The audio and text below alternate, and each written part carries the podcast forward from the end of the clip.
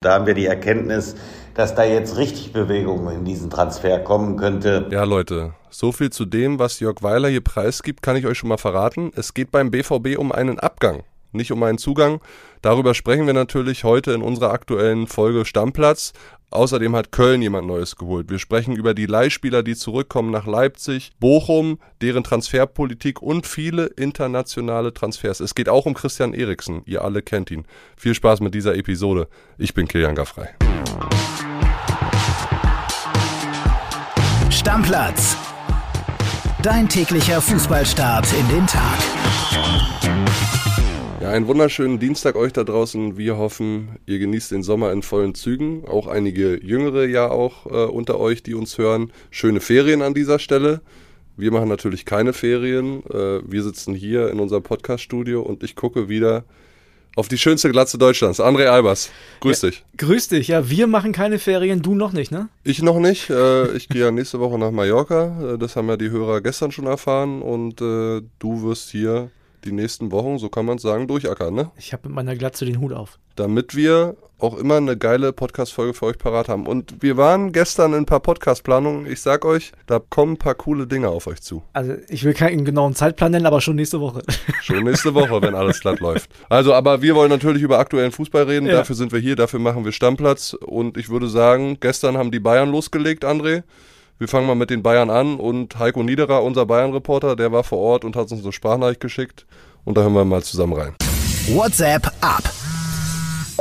Hallo ihr beiden und schöne Grüße aus München. Ja, erster Trainingstag der Bayern mit Julian Nagelsmann, der braun gebrannt von seinem Ibiza-Urlaub am Montagvormittag seine Mannschaft begrüßte. Wobei man ja sagen muss, so eine richtige Startruppe ist das noch nicht aktuell. Das ist eher eine B- oder C-Mannschaft, äh, wie das ja meistens bei Bayern ist. Die Nationalspieler und Topstars wie Lewandowski, Kimmich, Müller, Neuer und Co., die steigen erst in guter Woche ein. Die haben noch ein bisschen länger frei. Aktuell sind die größten Stars eigentlich äh, Upamecano, Ulreich, Kimmich, Omar Richards, diese Kategorie. Es gibt aber ein paar neue Gesichter. Ryan Gravenberg von Ajax, äh, der Neuzugang, stand auch mit auf dem Platz, machte allerdings nur das Aufwärmen mit und danach ein äh, Einzeltraining. Der hatte sich ja am Knöchel verletzt, äh, kurz vor Ende der Saison bei Ajax und muss noch ein bisschen Aufbautraining machen. Und ein Rückkehrer, Joshua Zirkzee, der ja bei Anderlecht war, leihweise, ist jetzt auch erstmal wieder zurück. Das wird eben auch spannend, ob Julian Nagelsmann diesmal vielleicht sogar mit ihm plant als Sturmbackup. Das äh, hängt natürlich auch davon ab, was im Sturm sich noch tut. Stichwort Lewandowski. Also der kämpft natürlich jetzt nochmal um seine Chance bei Bayern. Nicht ganz klar, ob er wirklich bleibt oder ob er doch nochmal vielleicht verliehen, verkauft wird. Ansonsten sehr, sehr viele Talente dabei, neue Gesichter bei den Bayern, einige ganz, ganz neue Gesichter, wie zum Beispiel Kabajai, Buchtmann, Wanner kennen wir ja schon aus letzter Saison. Also einige, die sich jetzt in den ersten Wochen so ein bisschen beweisen können im Training und vielleicht dann auch die Chance haben, länger dabei zu bleiben. Ja, das war so erstmal der erste Tag bei den Bayern. Es gab gleich zwei Einheiten, eine am Nachmittag auch noch. Mal gucken, wie es dann die nächsten Tage so weitergeht mit Julian Nagelsmann und den Bayern. Ciao, ciao. Ja, noch nicht viel los bei den Jungs, ne? 30. Juli, Supercup gegen RB Leipzig. Also so viel Zeit haben die nicht. Übernächste Woche am 18. geht es dann noch nach Amerika. Marketing-Tour mhm. äh, bis 24. Juli. Dann folgen noch dort zwei Testspiele gegen DC United und Manchester City. Also so viel Zeit ist nicht. Nee, und man muss ja auch sagen, bei den Bayern ist es aber ja irgendwie immer so. Ne? Also am Anfang nicht viel los und dann kommen die aber relativ schnell auf Touren. Die sind ja auch im Supercup meistens schon richtig gut drauf. Und was auch noch ganz interessant ist, die sind schon wieder an einem neuen Typen dran. Also wir haben ja gesagt, die Bayern-Transferphase so spannend wie seit Jahren nicht. Und der nächste Name ist aufgetaucht. Ja, ein Typ ist schlecht, ist noch ein kleiner Junge, würde ich sagen. Ein Juwel, Mathis Tell von Stade Rennes. Angeblich haben die Bayern ein Angebot abgegeben, berichteten die französischen Kollegen. Hellesen Renn noch bis 2024 unter Vertrag, also für den werden sie schon mal hinterblättern müssen. 17 Jahre, eins wohl der größten äh, Flügelflitzer-Talente, die wir in Europa so haben. Macht er seine Sache richtig gut und äh, ja, Hassan hat einen Blick drauf geworfen. Ja, und Renn hat ja mit guten Flügelspielern Tradition. Ich sage nur, Usman Dembele ist ja auch äh, in Rennen groß geworden.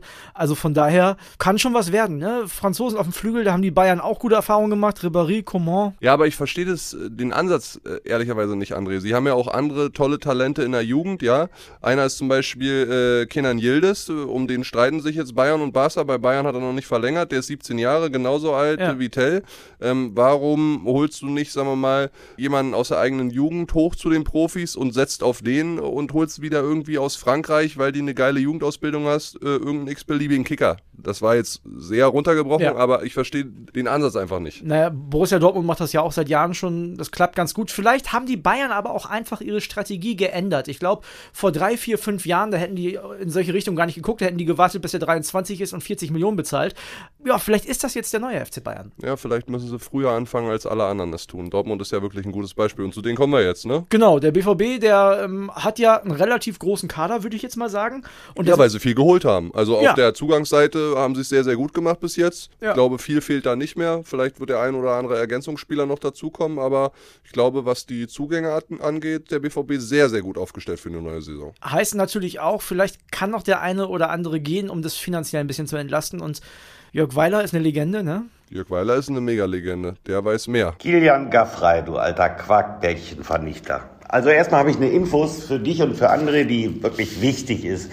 Yusufa Mokoko, wir haben nochmal nachgeguckt, der hat seit Januar schon einen Führerschein und das ist natürlich eine tolle Leistung. Jetzt hat er keinen persönlichen Chauffeur mehr. Da hat er wohl Pech, bis er 18 Jahre alt wird, dass er dann eben im Taxi zum Training kommen muss, weil in der Ecke, wo es wir gehört haben, auch im Moment keiner wohnt, der ihn da mal ganz kurz abholen konnte.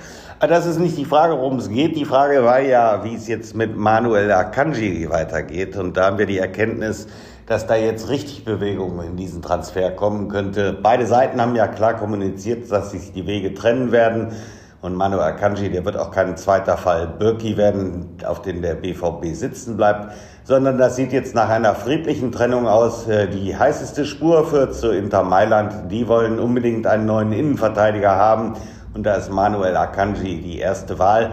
Das könnte jetzt also relativ schnell gehen und das wäre für Borussia Dortmund ein Segen. Dann würden sie rund 20 Millionen, wenn nicht sogar ein bisschen mehr bekommen. Er hat ja nur noch einen Vertrag bis 2023. Wichtige Kohle, die man dann nochmal möglicherweise in einen neuen Spieler investieren könnte.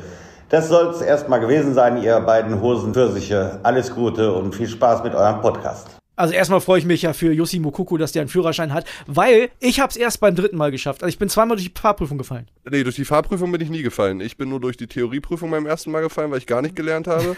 Und beim zweiten Mal hat es dann funktioniert und mit der Fahrprüfung beim ersten Mal. Und man muss ja sagen, wir hatten euch ja versprochen, wir klären das noch auf wegen Führerschein und so. Yusufa Mokuku. Jörg hat es natürlich gehört und hat es gemacht. Wunderbar, so stellen wir uns das vor. Jetzt zu Manuel Akanji. Wird Zeit, dass der wegkommt. Ne? Der ist ja auch zu viel. Also müssen wir uns nichts vormachen. Der der ist beim BVB in der Innenverteidigung Hummels, Schlotterbeck, Süle, wir haben das alles schon durchgekaut.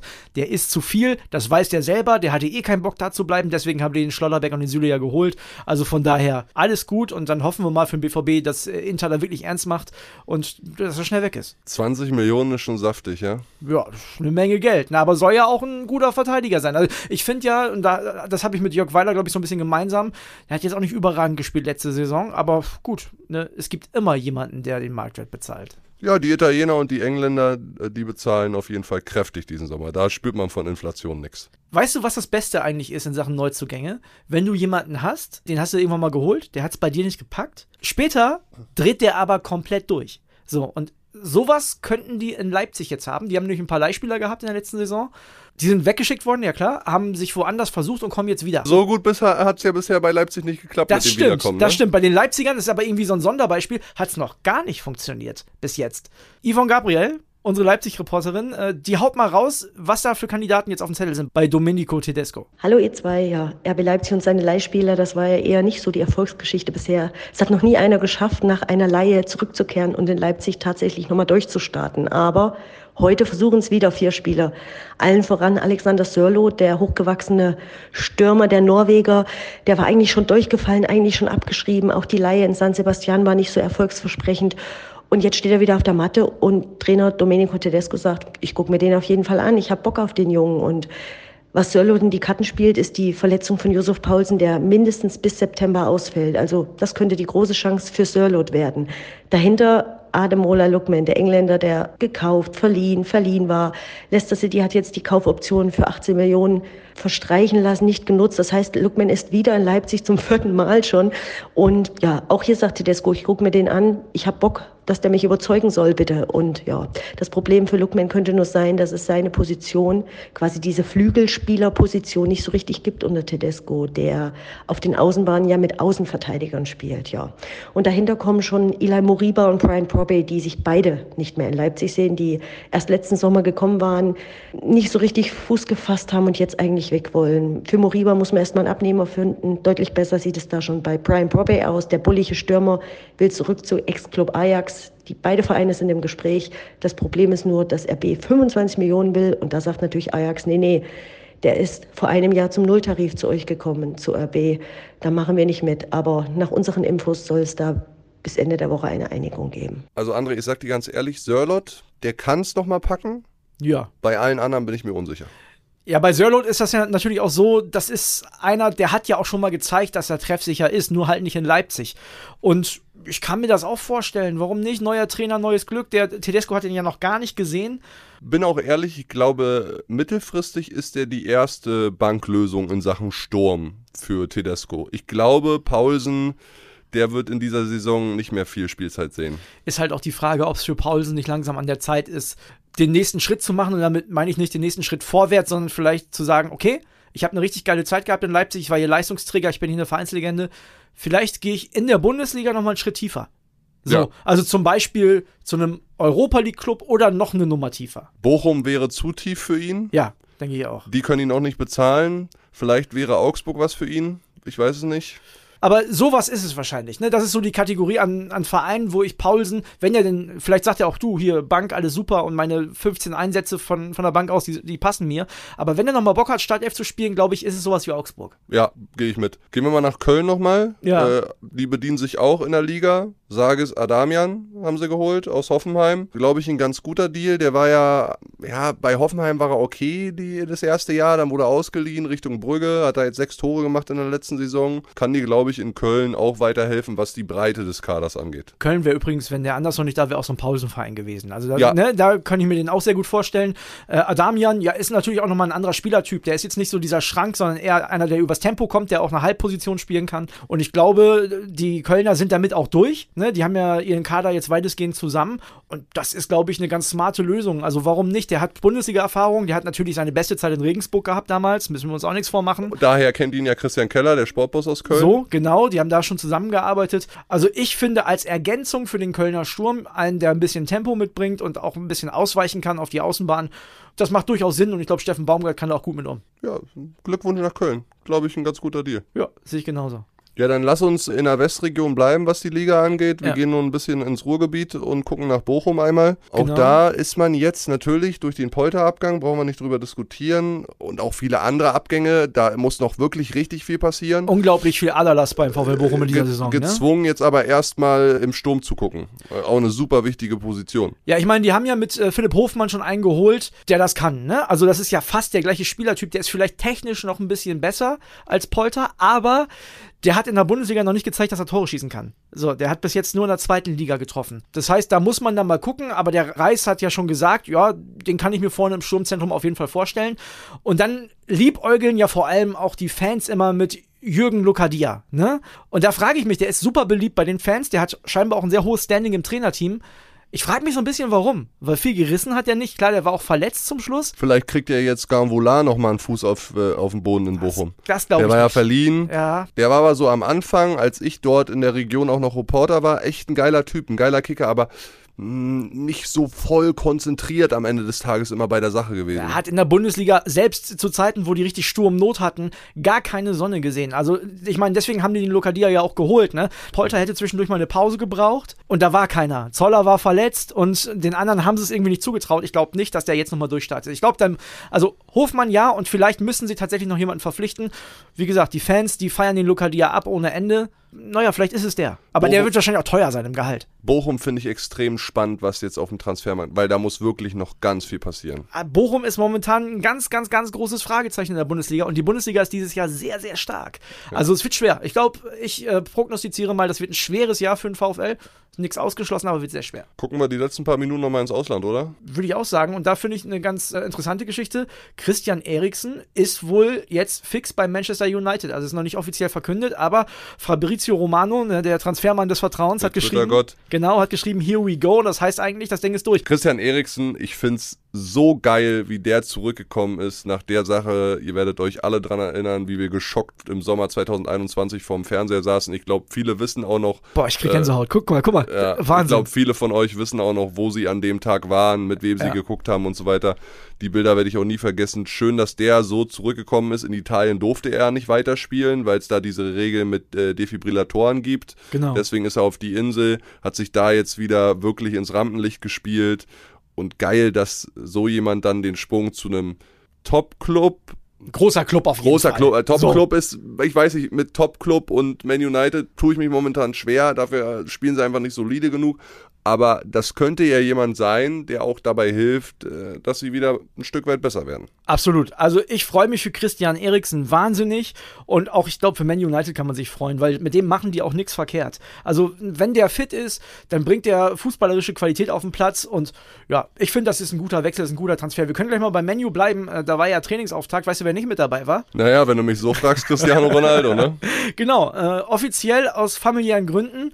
Das kann natürlich alles und nix sein, ne? Meinst du, der hat jetzt schon keinen Bock mehr? Ich weiß nicht, ich weiß. Aber ich weiß nicht, ob Cristiano jetzt auch diesen macht und ah, so auf ich will hier weg und jetzt streike ich und so weiter macht. Wenn er das macht, könnte er ein gutes Vorbild sein für Robert Lewandowski. Also müssen Woche. wir in den nächsten Tagen mal beobachten, ob Cristiano beim Training nochmal auftaucht oder nicht. Fände ich sehr, sehr schade. Vor allem mit alte Liebe. Und das war so eine tolle Geschichte in der letzten Saison. Klar, es hat jetzt nicht so super gut geklappt sportlich.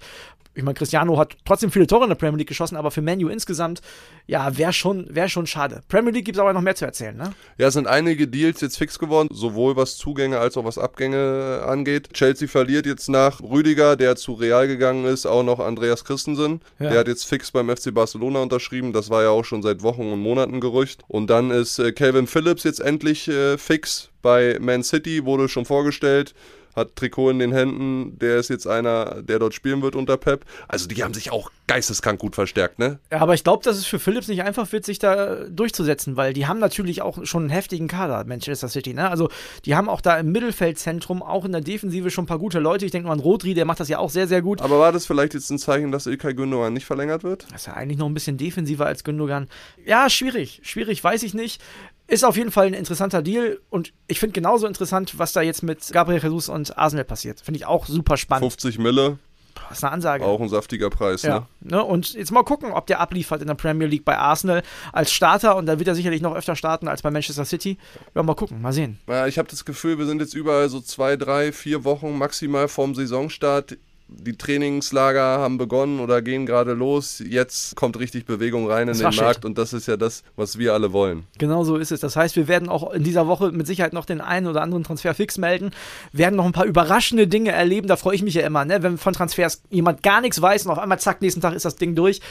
Spannend, super spannend. Ja, und wenn ihr was ganz Interessantes hörst, lest oder vielleicht noch einen Vorschlag habt, wer wohin wechseln könnte, eine gute Idee, ey, wir sind immer offen. Schickt uns die gerne per Sprachnachricht rüber und wir spielen die hier ein und diskutieren drüber. Das ist ja das, was wir mit euch machen wollen. Ständiger Austausch in der Stammplatz-Community. Und dafür sind wir auch hier. Also, Deckel drauf. Deckel drauf. Ja, wir freuen uns auf Schönen morgen. Dienstag und wir freuen uns auf morgen mit euch. Ciao, ciao. Ciao, ciao. Stammplatz. Dein täglicher Fußballstart in den Tag.